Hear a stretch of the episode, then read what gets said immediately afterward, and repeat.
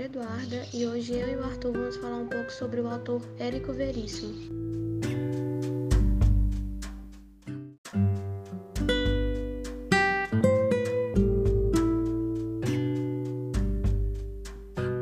Érico Veríssimo foi um escritor brasileiro da segunda fase modernista e foi considerado um dos mais importantes do século XX, que recebeu diversos prêmios, do quais se destacam dois o Prêmio Machado de Assis em 1954, concedido pela Academia Brasileira de Letras, e o Prêmio Jabuti, o mais importante prêmio literário do Brasil, recebido em 1965 pelo romance O Senhor Embaixador.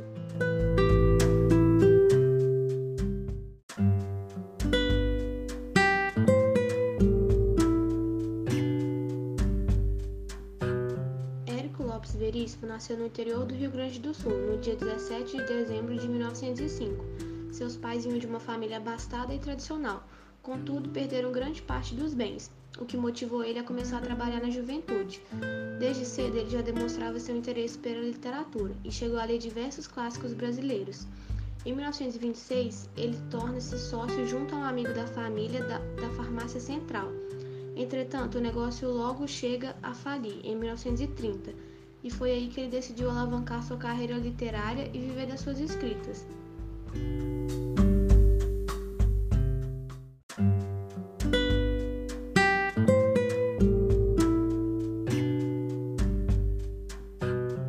Nessa época, chegou a se envolver com escritores renomados, sendo contratado para ocupar o cargo de secretário de redação da revista do Globo, mais tarde, foi promovido diretor da revista e indicado para gerente do departamento editorial da Livraria do Globo. Além disso, colaborou nos jornais Diários de Notícias, Correio do Povo e foi eleito presidente da Associação Rio Grandense de Imprensa. Diante da censura imposta pelo Estado Novo, no início da década de 40, mudou-se para os Estados Unidos. Começou a lecionar literatura e história do Brasil na Califórnia. Lá recebeu o título Doutor Honoris Causa em 1944. Em 1953, ocupou o cargo de diretor do Departamento de Assuntos Culturais da União Pan-Americana em Washington, onde permaneceu até 1956. Em 29 de novembro de 1975, Érico falece com 69 anos em Porto Alegre, vítima de infarto.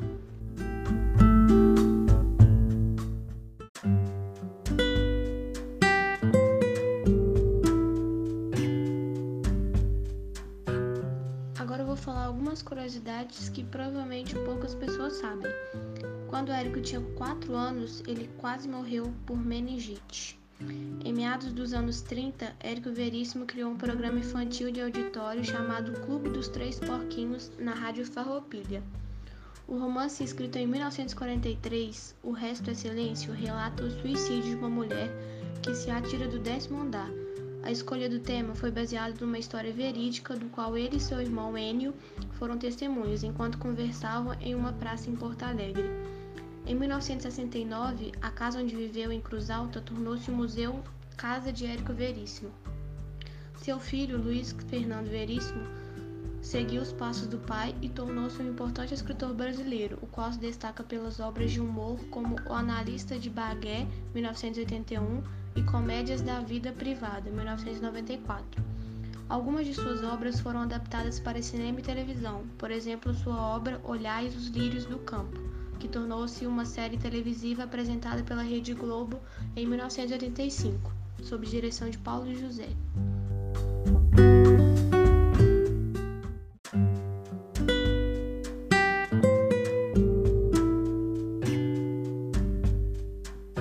Agora eu vou fazer uma análise de obra. Uma epopeia gaúcha. Uma das características da epopeia é narrar a história de um povo. Para isso, vamos olhar a obra O Tempo e o Vento, escrita por Érico Veríssimo, que possui um traço de epopeia. Ela foi publicada em três romances, ou seja, ela foi de, o livro, a obra foi dividida em três, que são O Continente, O Retrato e O Arquipélago. Os dois primeiros possuem dois volumes, enquanto o terceiro foi dividido em três. A trilogia narra o processo de formação do estudo do Rio Grande do Sul, misturando ao elenco ficcional, preponderante em toda a obra todos os personagens históricos. Os romances acabam por recriar 200 anos da história gaúcha, de 1945 a 1745 a 1945, tempos marcados pelo poder das oligarquias, por guerras internas e guerras de fronteira. O espaço em que a narrativa se desenvolve é a cidade fictícia de Santa Fé.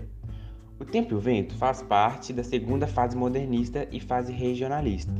Entre os escritores desse período, Érico Veríssimo destaca-se por ser um dos poucos que retratam a região sul do país em sua obra.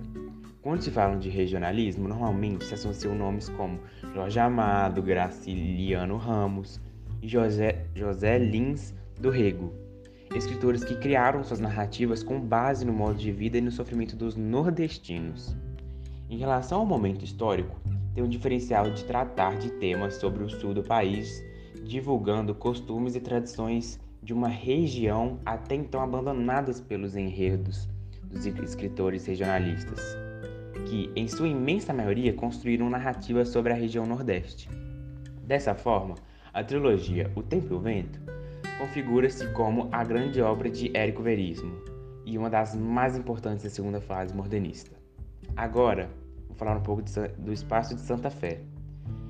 Em Um Certo Capitão Rodrigo, o espaço marca de forma muito evidente uma rígida separação de acordo com a classe social dos personagens.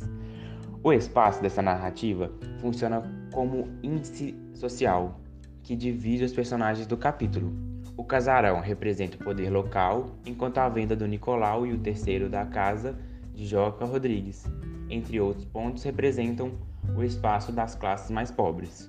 Essa repartição fica clara quando se nota que os dois confrontos da narrativa, o primeiro entre Bento Amaral e Rodrigo Cambará, o segundo na tomada do casarão, se desenvolvem com a invasão indevida desses espaços. No confronto entre Rodrigo e Amaral, este último estava em um ambiente popular, o que já era impróprio. Segundo os valores vigentes, este fato favoreceu o encontro com seu oponente. Já a invasão ao casarão da família Amaral acabou por representar o conflito final. Obrigado pela sua atenção e falou!